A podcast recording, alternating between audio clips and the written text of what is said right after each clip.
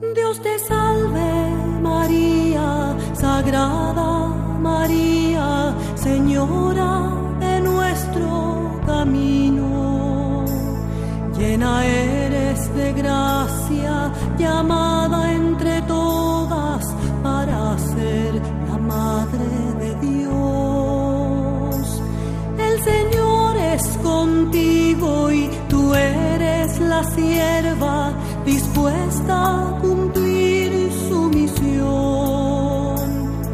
bendita tú eres, dichosa te llaman a ti, la escogida de Dios.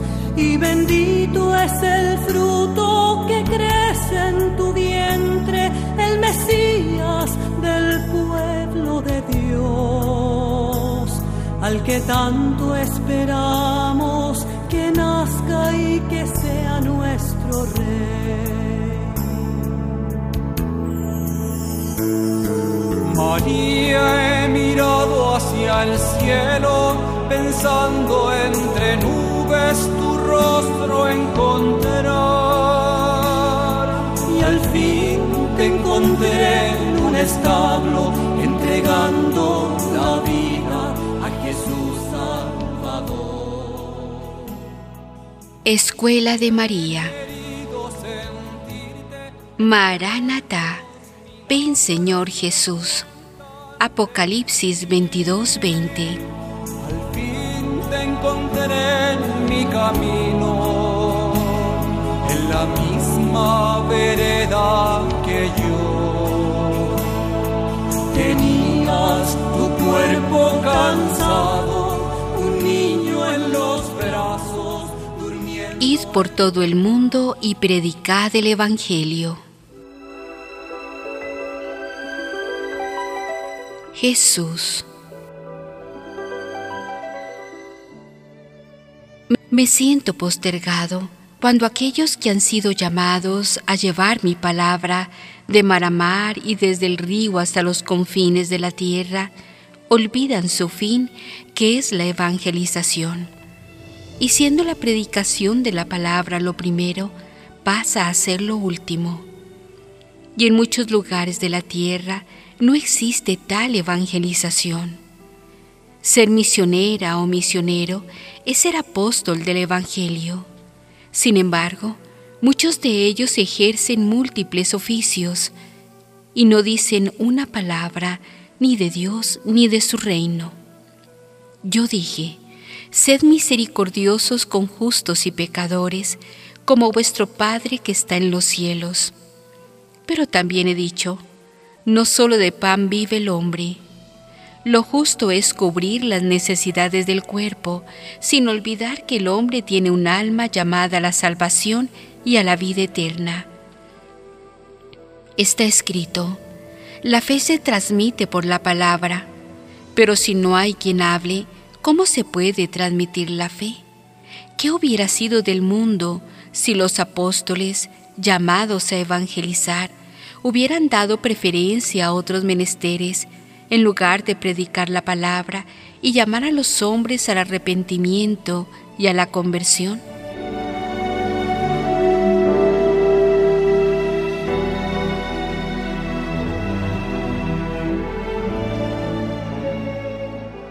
Sé que algunos no entenderán mis palabras, pero en verdad os digo, la fe os ilumina, pero la fe y las obras os salvan, porque la fe sin obras es una fe muerta. Por tanto, a la fe debe seguir las obras de caridad, de justicia y de misericordia, pero cada cosa en su lugar como está ordenado, primero Dios y luego los de Dios. Está escrito, me he hecho a todos para ganarlos a todos para Cristo. Por ese celo santo de la gloria de Dios, está bien justificado no solo atenderles en sus necesidades vitales, que esto es un deber de justicia, más que de caridad y una exigencia del amor. Y es santo y loable aprender sus costumbres, instruirse en su lengua y hacerse a todos para ganarlos a todos para Dios. Pero veo que muchos de los que salieron de sus casas y de sus tierras para evangelizar según el espíritu del fundador y siguiendo el mandato divino, se han excedido en sus funciones y por solidarizarse con los derechos y por adherirse a las libertades de aquellos pueblos, de enviados de Cristo y apóstoles de la palabra, se han convertido en jefes de revueltas y líderes de grupos. Entre ellos, hasta el lenguaje de la piedad ha perdido su sentido y el amor a fuerza de humanizarlo se ha desvirtuado. La evangelización ha quedado reducida a un servicio humanitario. Entonces yo me pregunto, para realizar este servicio, ¿es necesario ser apóstoles de Cristo y llamarse misioneros o predicadores de la palabra? Porque en este conflictivo mundo, muchas criaturas mueren sin saber que existe el Creador, sin haber oído jamás que han sido redimidas por Jesús, el Salvador de los hombres. Mueren sin haber recibido el don del Espíritu Santo, sin conocer la iglesia y sin recibir los sacramentos, porque nadie se los dijo que eran hijos de Dios y que estaban llamados a la vida imperecedera de la gloria. Muchos misioneros dirán, ¿y cómo vamos a irrumpir en las vidas de los infieles y paganos, romper con sus creencias y acabar con sus tradiciones? ¿Cómo lo hice yo? Con la fuerza del Espíritu, con la oración, el ayuno y la penitencia, esa fue la fuerza que me llevó al desierto y que me asistió durante cuarenta días y cuarenta noches antes de empezar mi vida de predicación.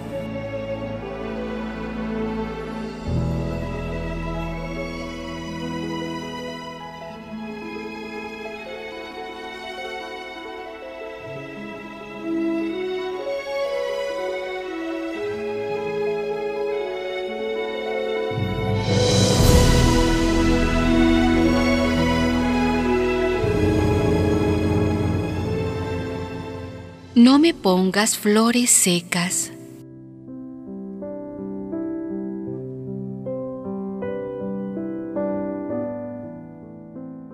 Consuelo.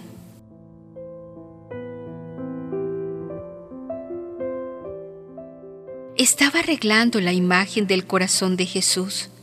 No tenía flores frescas y le puse unas artificiales. No bien había terminado, oí que Jesús me decía,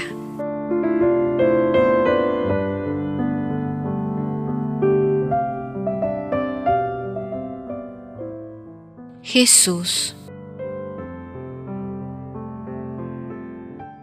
no me pongas flores secas, no son de mi agrado.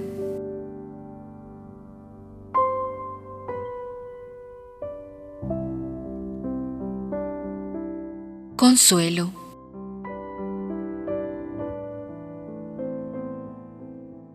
Señor, ¿por qué me dices esto?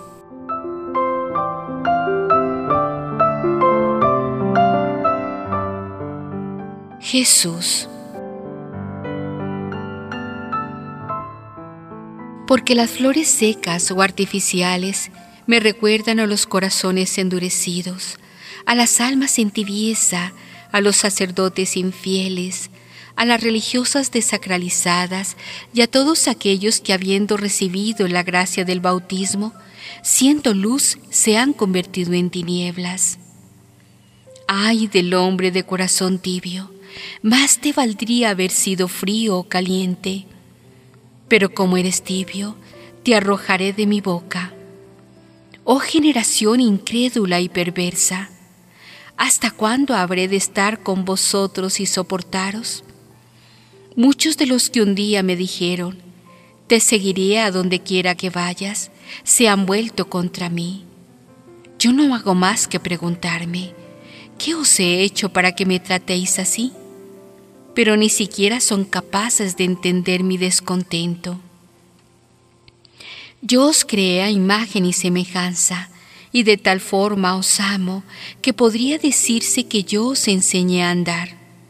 Ahora vosotros levantáis mi cuerpo para que lo adoren los fieles, pero cuando erais niños, yo os levanté en mis brazos.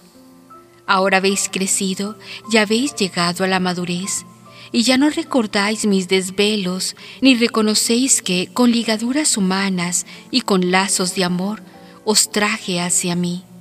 Fui para vosotros un amigo, y a veces como una madre que abraza a su criatura sobre su pecho, y luego se abaja hasta ella para darle de comer. Yo el Señor os he enseñado lo que aprendí de mi Padre. Os dije, no codiciéis los primeros puestos, no seáis como los jefes y gobernantes de este mundo, pues los grandes oprimen a los pequeños. Aprended de mí, que no vine a ser servido, sino a servir.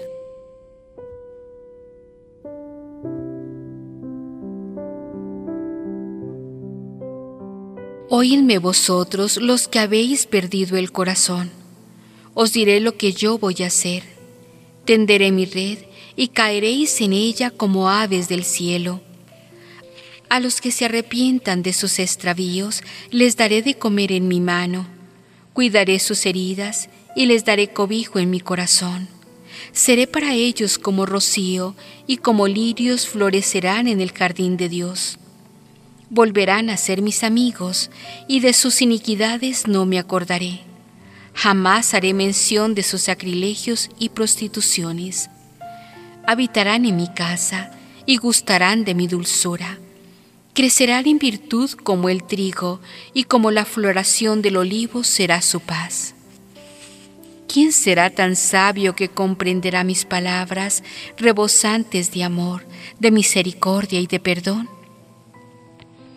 Pero no callaré hasta que la justicia y el derecho sienten cátedra en la tierra y levanten la verdad que muchos en mi nombre han echado por tierra.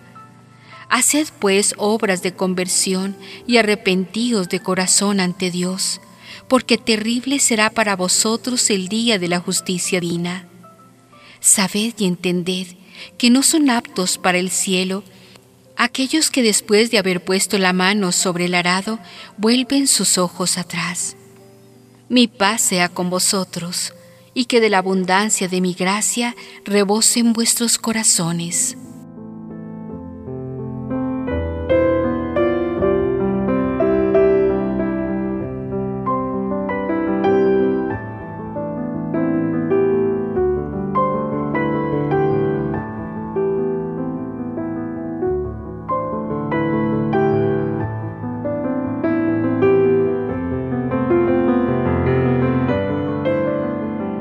El misterio de la comunión de los santos.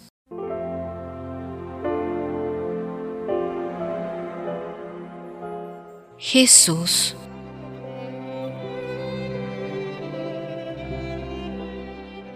Los bautizados son miembros del cuerpo místico de Cristo que es la Iglesia.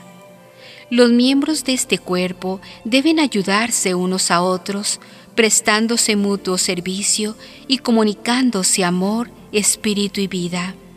Para el funcionamiento de este cuerpo, es necesario que todos sus miembros vivan de manera digna la vocación a la que han sido llamados y cooperen en la edificación del cuerpo, hasta que todos alcancen la unidad de la fe y del conocimiento del Hijo de Dios, y vestidos del hombre nuevo revestido de Cristo, crezcan en virtud, en justicia y en santidad. Un miembro aislado del cuerpo no tiene vida. Si tomo como referencia el cuerpo humano, ¿qué sería de la cabeza sin corazón? ¿Y qué sería del corazón sin la cabeza? Y si tengo cabeza y corazón, y no tengo brazos ni manos para realizar las obras, mi cuerpo estaría incompleto. Pero si teniéndolo todo, me faltaran los miembros inferiores, podría vivir, pero mi cuerpo estaría mermado. Y si del cuerpo desaparecieran los miembros más viles y aquellos de menor honor, entonces la vida sería imposible. El cuerpo estaría completo en todos sus principales miembros, pero ¿de qué le serviría? Las funciones que realizan los miembros más viles y aquellos que son de menor honor son esenciales para la vida del hombre y ni la cabeza ni el corazón, siendo miembros más nobles, pueden prescindir de ellos si quieren seguir viviendo.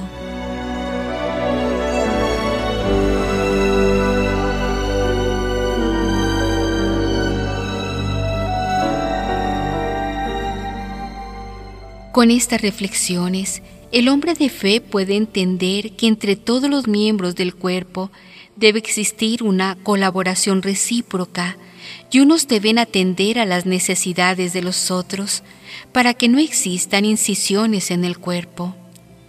Esta sintonía entre la cabeza y el cuerpo y entre todos los miembros hace que este cuerpo, trabado y unido por todos los ligamentos que lo unen y nutren, alcance la plenitud espiritual y colabore con su crecimiento en virtud y en gracia, a que otros miembros más débiles fortifiquen su fe y aquellos menos ilustrados alcancen sabiduría y conocimiento de Dios.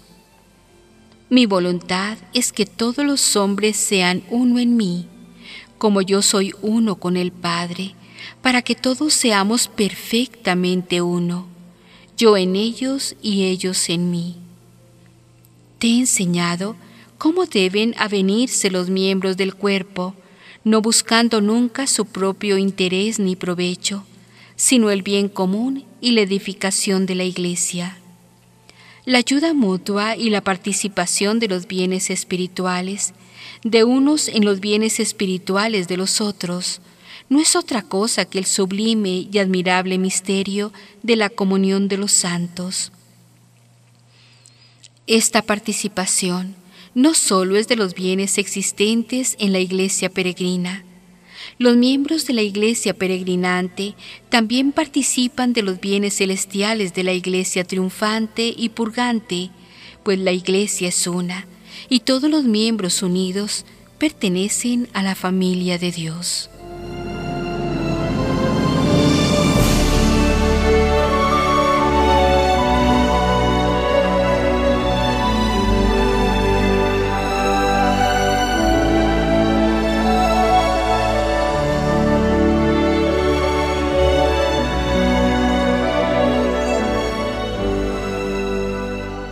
Los recursos de la Divina Providencia.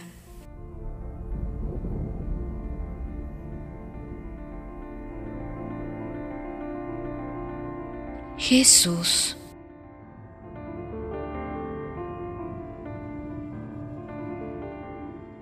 Muchos son los recursos que la Divina Providencia pone al servicio del hombre para que éste recapacite y cambie, enderece su vida y siga las sendas del bien. En esta enseñanza, tres son las ayudas que Dios pone al servicio del hombre. Un ángel, mensajero celestial, un hombre, instrumento de Dios, y el Espíritu Santo, impulsor de toda obra buena. Fíjate bien en este hombre, se llama Felipe, y el que escucha es un eunuco etíope. Felipe es enviado por el ángel del Señor para que el eunuco se convierta y pueda heredar la vida eterna. El Espíritu dice a Felipe, acércate y llégate a ese coche. Aceleró el paso Felipe y viendo que el eunuco leía el profeta Isaías le dijo, ¿entiendes por ventura lo que lees? Él le contestó, ¿Cómo voy a entenderlo si alguno no me lo explica? Y rogó a Felipe que subiese y se sentase a su lado. El pasaje que iba leyendo era este. Como oveja llevada al matadero, y como un cordero ante quien lo trasquila, él enmudeció y no abrió su boca. Preguntó el eunuco a Felipe, Dime, ¿De quién dice esto el profeta? Y Felipe, abriendo sus labios, le anunció a Jesús. Siguiendo su camino llegaron a donde había agua, y el eunuco dijo a Felipe, ¿quién impide que yo sea bautizado? Felipe le dice, si crees de todo corazón, puedes. Y respondiendo dijo, creo que Jesucristo es el Hijo de Dios.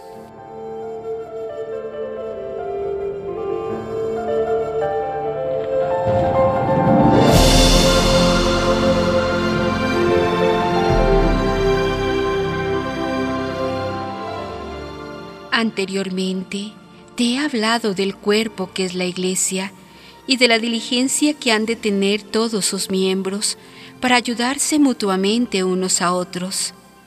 Sin esta ayuda o colaboración, no será posible la edificación de la iglesia ni la obtención del bien común. Esta armonía sublime y misteriosa que existe entre el ángel, el hombre y el espíritu hace que el eunuco etíope se convierta de corazón a Dios, se bautice y reconozca que Jesús es el Hijo de Dios. Si Felipe se hubiera asemejado a muchos hombres de este siglo, incrédulos y despiadados, que no creen en los ángeles ni admiten la acción del Espíritu Santo, desechando toda inspiración e intervención divina, el eunuco etíope no hubiera conocido al Señor ni se hubiera convertido. Está escrito, Toda escritura es divinamente inspirada y es útil para enseñar, para corregir, para educar en la justicia, a fin de que el hombre de Dios sea perfecto y consumado en toda obra buena. Cabría preguntarse, ¿por qué siendo tan eficaz la palabra de Dios, el hombre no vive según el espíritu de la escritura? ¿Por qué no se deja enseñar, corregir, educar por el Espíritu de Dios, a fin de alcanzar la perfección a la que todo hombre ha sido llamado? He querido que te detengas en este pasaje de la Escritura, porque tiene muchas enseñanzas y todas ellas son muy recomendables para ti y para todos los hombres de buena voluntad.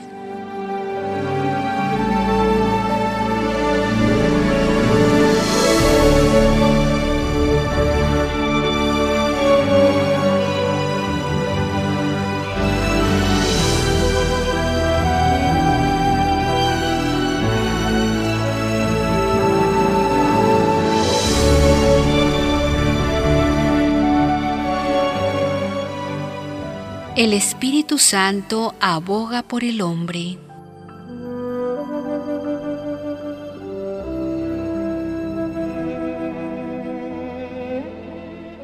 Jesús.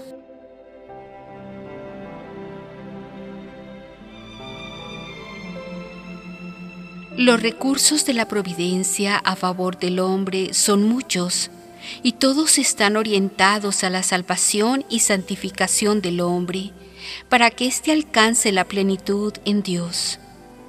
Ningún medio para lograr este fin debe despreciarse. Todo lo que contribuye a la salvación de un alma no puede ser tenido en poco, porque muchas almas se pierden por negligencia, tibieza, falta de fe y de voluntad en el servicio de Dios y de los hombres. De las almas que caen en el abismo, muchos tendrán que rendir cuentas ante Dios, juez de vivos y de muertos. En la conversión del eunuco participa un ángel. Él es quien envía a Felipe, y Felipe, un diácono asistido por el Espíritu Santo, es el que explica al eunuco las escrituras. Pocos son los hombres que leen las escrituras, y de esos pocos, no todos entienden lo que leen algunos se detienen en la letra, pero no ahondan en el espíritu. Por eso los frutos de la letra no tienen vida, porque la letra mata y el espíritu es quien da la vida. Y aunque la palabra de Dios es viva, eficaz y tajante, no les aprovecha ni de haber leído ni de haber oído. Pues cuando leyeron, no sabían lo que leían, y cuando oyeron, no escucharon con espíritu de fe, endurecieron el corazón.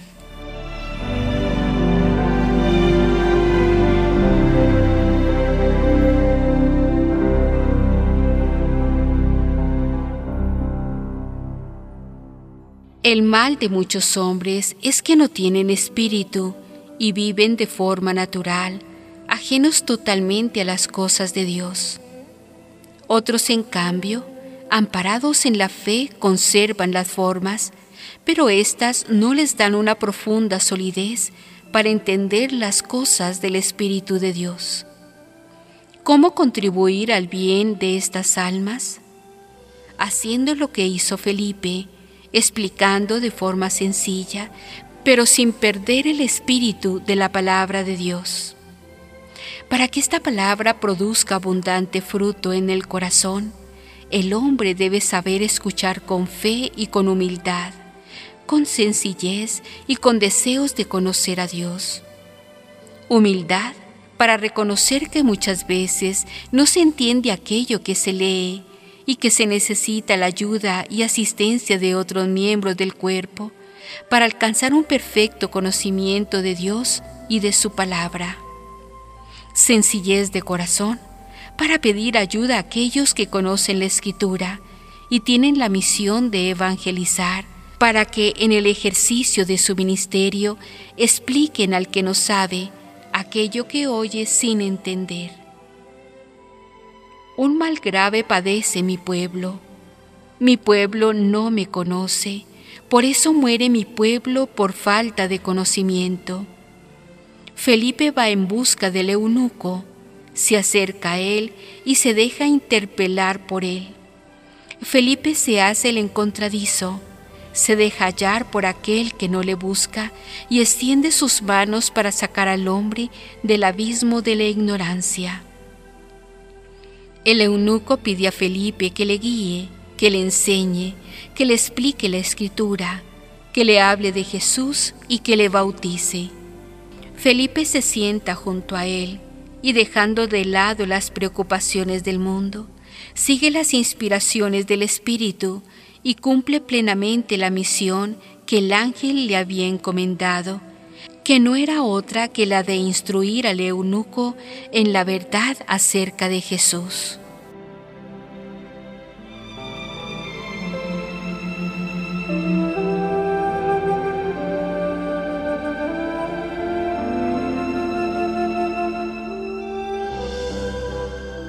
Contemplando al eunuco, pienso en el pueblo de Dios, un pueblo bueno y fiel, pero que necesita ser adoctrinado.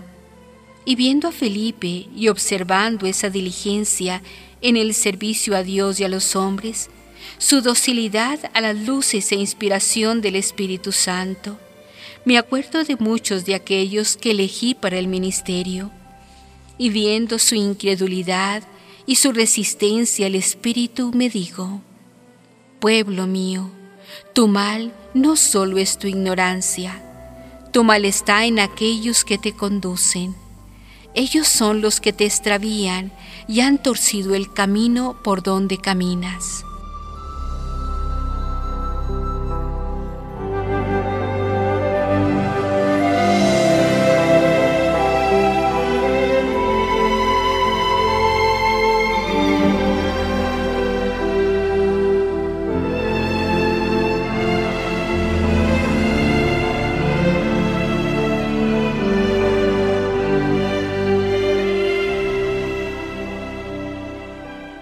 No hace acepción de personas.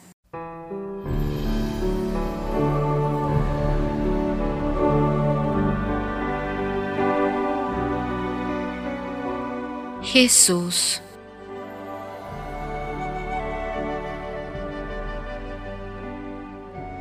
Consuelo, te instruyo para que instruyas, te enseño para que enseñes te hago volver los ojos a la escritura, porque en ella está todo lo que al hombre le conviene saber. Instruidos en la verdad, no se dejarán llevar por cualquier viento de doctrina. Taparán la boca a los enemigos de Cristo, y los hombres no se dejarán seducir por los ardides de Satanás. Por eso, conviene que prestéis mucha atención a mis enseñanzas.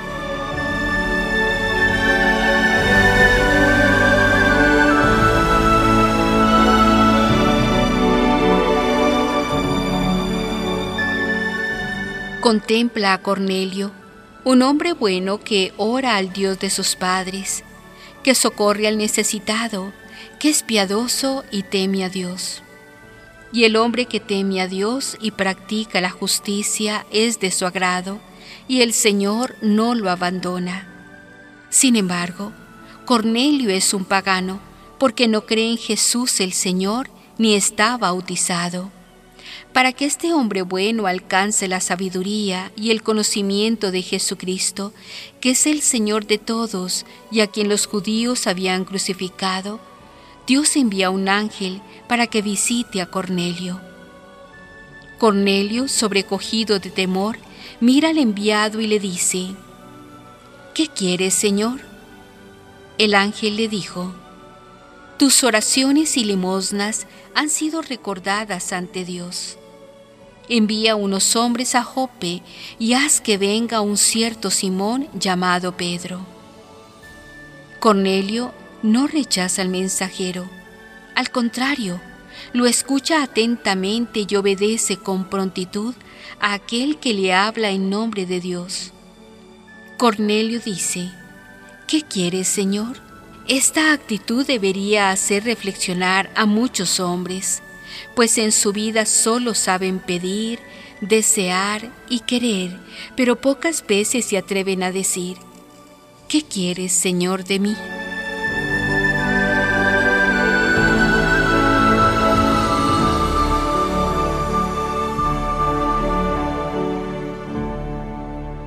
Fíjate en la sencillez y humildad de Pedro Detente aquí y reflexiona, porque todo cuanto se ha escrito, para enseñanza ha sido escrito. Pedro aceptó sin titubear la invitación de Cornelio, un extranjero que para los judíos era un hombre impuro. Pedro dice, Dios me ha enseñado que no debía llamar manchado o impuro a ningún hombre Dios ha enseñado a Pedro y Pedro se ha dejado enseñar. Por eso dice, ahora reconozco que en Dios no hay acepción de personas, sino que en toda nación el que teme a Dios y practica la justicia es grato a sus ojos. Así que Pedro entró, Cornelio salió a recibirle y postrándose a sus pies lo adoró. Pedro lo levantó diciendo, levántate, que yo también soy un hombre. Y comenzando Pedro a hablar, descendió el Espíritu Santo sobre ellos, y Pedro recordó las palabras del Señor. Juan bautizó en agua, pero vosotros seréis bautizados en el Espíritu Santo. Y Pedro dice, si Dios le ha otorgado el mismo don que a nosotros, que creemos en Jesucristo, ¿quién soy yo para oponerme a Dios? Y Pedro deja que Dios sobre sin poner resistencia alguna a la gracia. Todas las palabras de Pedro están llenas de humildad, de sabiduría y de ciencia de Dios. Nada hay que añadir y nada que quitar, pues por mucho que el hombre se esfuerce en torcer los designios de Dios, nada logrará. Pedro sabe que no tiene poder sobre el Espíritu, por eso humildemente dice, ¿quién soy yo para oponerme a Dios?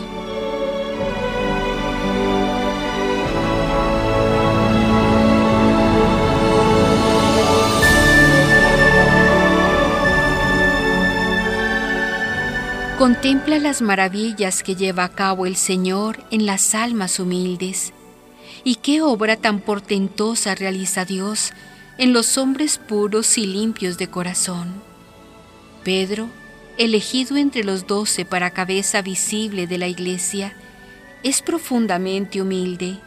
Su caridad es extraordinaria, pues acepta no solo que Cornelio, un pagano, haya visto a un ángel, sino que él mismo, siendo judío, va a visitarlo correspondiendo así a la llamada de Dios. Sin recelos y sin titubear, acepta los designios que Dios tiene sobre Cornelio. Él sabe que los designios de Dios se cumplen. La verdad sale al encuentro del hombre justo, del hombre piadoso y temeroso de Dios. La verdad y la justicia se abrazan. La verdad camina adelante y le sigue la justicia pero quien guía los pasos del hombre justo en búsqueda de Jesús el Señor es un ángel. Quien instruye es un hombre y quien renueva y transforma a Cornelio es el Espíritu Santo. Los instrumentos al servicio del bien pueden cambiar porque los recursos de la providencia a favor del hombre son inmensos, pero todos buscan el mismo fin, que el hombre salve su alma y gane a Cristo.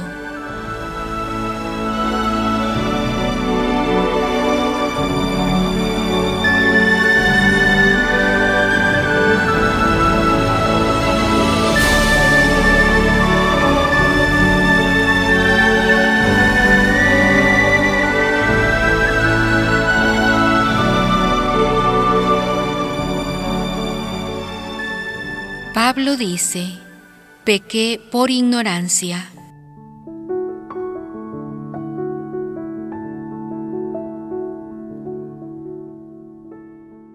Jesús.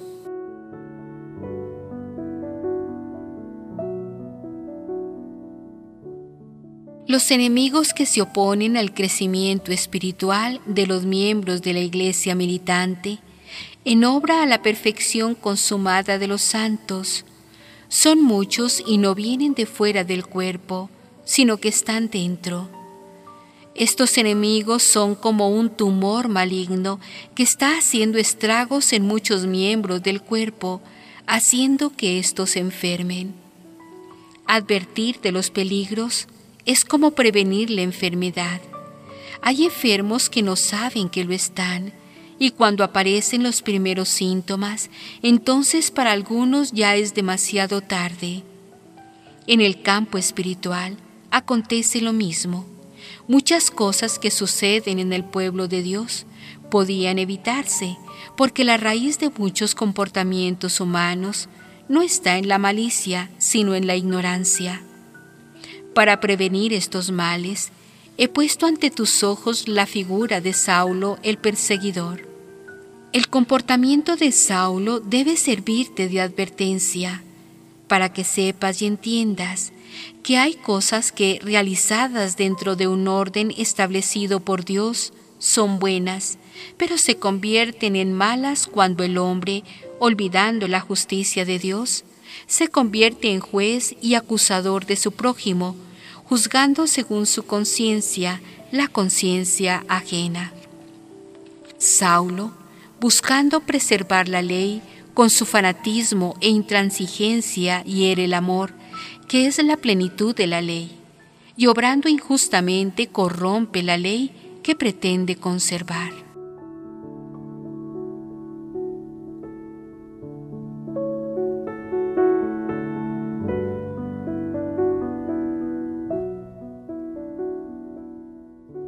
La pureza para conservar la letra de la ley condujo a Saulo a un celo riguroso.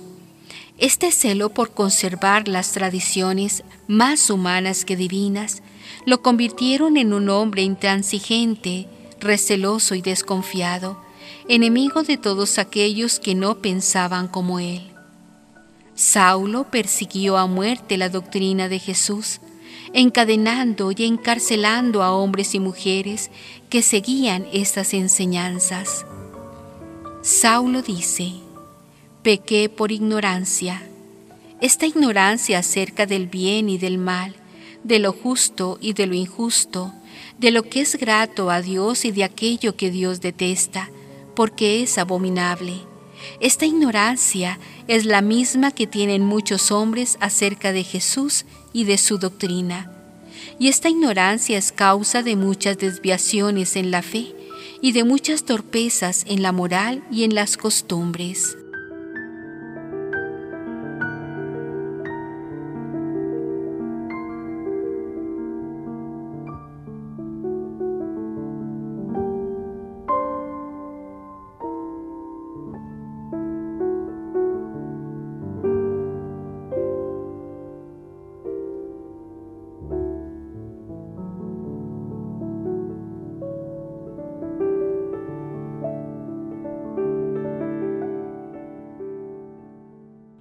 Estiméis más de lo que conviene.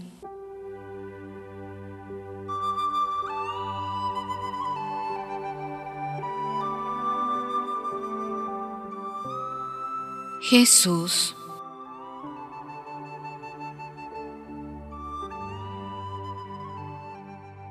No sobreestiméis más de lo que conviene estimaros, sino estimaos moderadamente, cada uno según Dios le repartió a la medida de la fe. La ignorancia se convierte en arrogancia cuando en el corazón nace, crece y se desarrolla un germen dañino llamado prurito de superioridad. Esta valoración exacerbada y esta sobreestima de sí mismo, que tienen muchas obras, grupos y movimientos dentro del seno de la Iglesia, no beneficia ni al cuerpo ni a sus miembros, pues crea divisiones y genera contiendas. La sobreestima de sí mismo ciega los ojos, y aquellos que solo ven sus obras no pueden ver en otros la obra de Dios. La intolerancia religiosa, con apariencia de amor a Dios y de celo santo, ha conducido a muchos hombres a su ruina, pues en nombre de Dios ha cometido grandes torpezas, han corrompido la ley y han atropellado el derecho e incluso muchos, creyendo agradar a Dios, han derramado sangre inocente. El fanatismo religioso y el modernismo diabólico tienen un fruto dañino. Ambos son detestables para Dios y producen un mal terrible en el alma. Aparta pues tu corazón del fariseísmo y del modernismo el integrismo farisaico llevó a Cristo a la cruz y el modernismo ateo está llevando a muchas almas fieles a un holocausto permanente.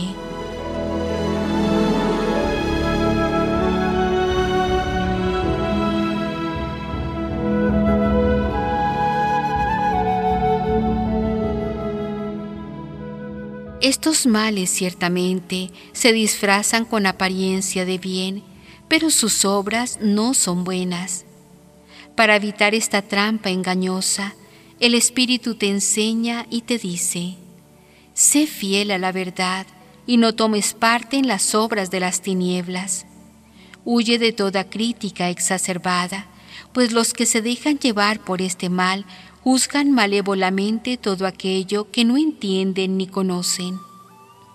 Aparta de tu corazón todo género de sectarismo pues crea divisiones, y el espíritu de discordia es como la carcoma que destruye la unidad del cuerpo. Aprende de Cristo, que en su trato con los hombres fue siempre manso y humilde.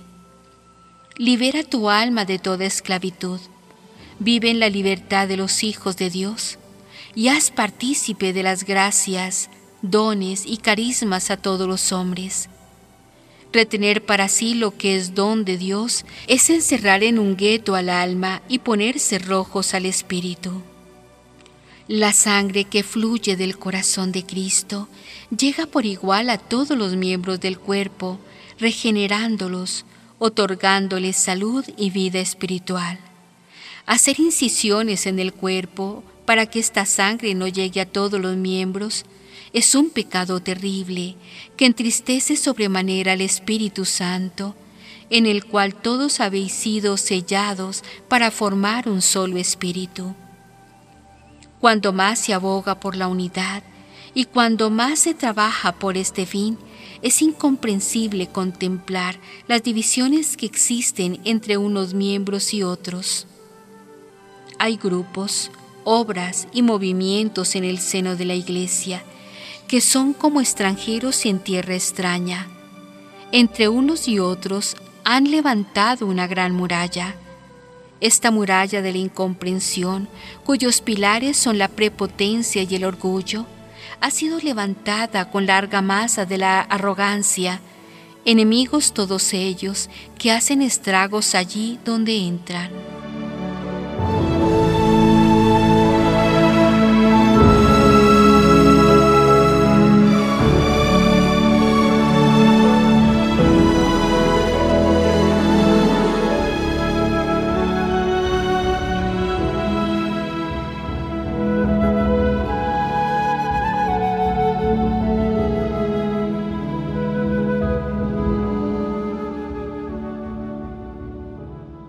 El amor edifica, santifica y salva.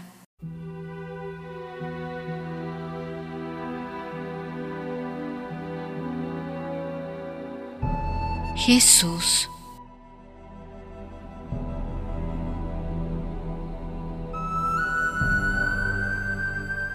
Toda división y espíritu de contiendas procede de la arrogancia, de la soberbia y de la envidia. La sanación de estos males solo puede encontrarse en el amor. El amor todo lo sana, todo lo remedia y todo lo transforma.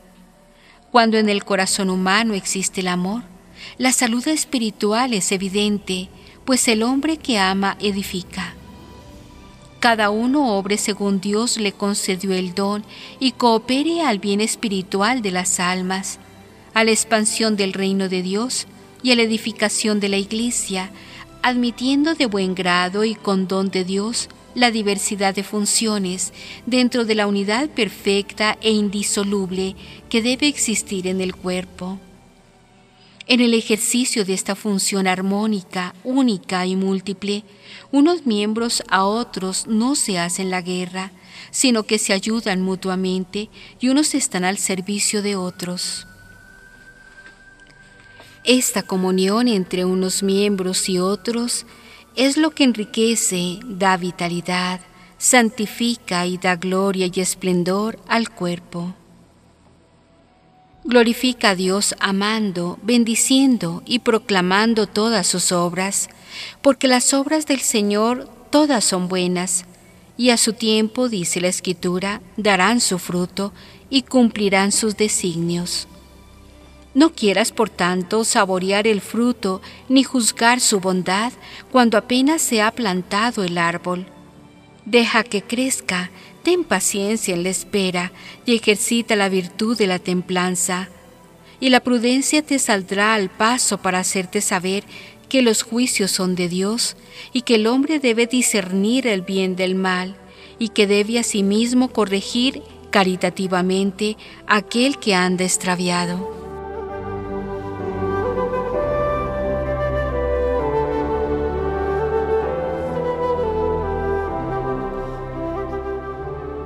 Ten celo, pero un celo santo para la gloria de Dios y por la salvación de las almas. El celo santo es virtud y nace del amor, del respeto y de la reverencia a Dios. Lo contrario del celo sería el recelo, y éste nace de la desconfianza y es hijo del orgullo. El hombre receloso se irrita por todo y de todos piensa mal, es desconfiado, descortés y busca lo suyo, porque cree que lo suyo es lo mejor y se eleva por encima de todo y de todos. A los que así obran, yo les digo que lean las escrituras en las que está escrito, lo que es grato a los hombres es abominable a los ojos de Dios. ¿Y por qué sucede esto? Por la soberbia de los corazones y por la arrogancia de las obras que siendo en sí muy buenas, se corrompen por la acción desordenada de algunos hombres.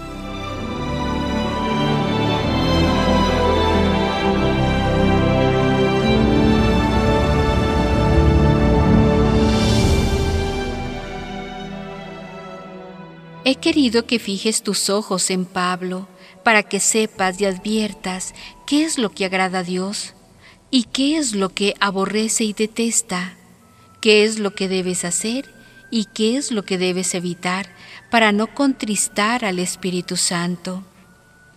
Si antes te he hablado de Saulo, el perseguidor, lo he hecho con el fin de enseñarte a ti y a todas las almas, a que por la enseñanza y la corrección de la Escritura no caigáis en los males de la intolerancia ni en el pecado de la prepotencia. Saulo no aceptó la doctrina de Cristo porque solo veía lo suyo, y esta visión reductiva le privó de ver la manifestación de Dios en aquellos hombres, mujeres y niños que perseguía. En justicia, debo hablarte ahora de Pablo, el gran apóstol de las gentes. Su conversión es un gran ejemplo a seguir y su vida de seguimiento a Cristo una gran esperanza para todos aquellos que, habiendo errado su camino, se han levantado del sueño profundo a donde les había sumergido el pecado y se han puesto a disposición de Cristo para predicar su doctrina y para seguir su evangelio. En tu vientre el Mesías del pueblo de Dios, al que tanto esperamos que nazca y que sea nuestro rey. María he mirado hacia el cielo pensando entre nubes tu rostro encontrar.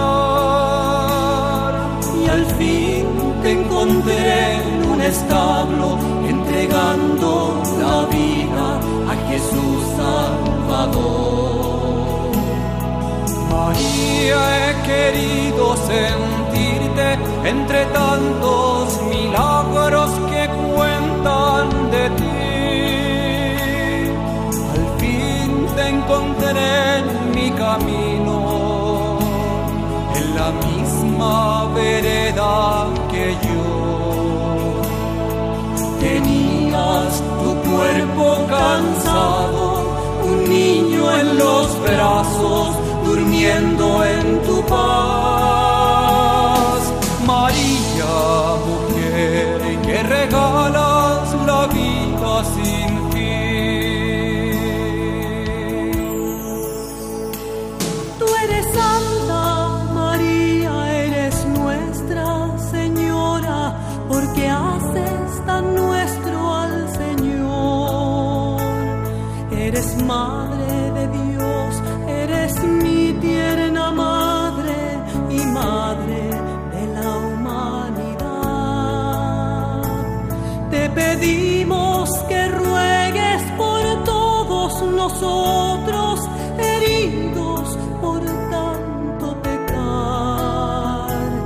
Desde hoy hasta el día final de este peregrinar.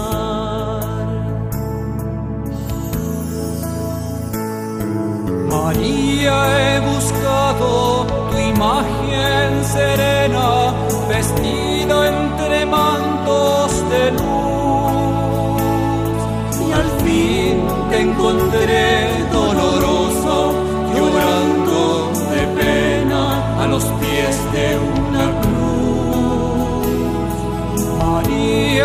querido sentirte entre tantos milagros que cuentan de ti. Al fin te encontré en mi camino, en la misma vereda que yo. Tenías tu cuerpo cansado, un niño en los brazos, durmiendo en paz. María, mujer, que regalas la vida sin fin. Dios te salve,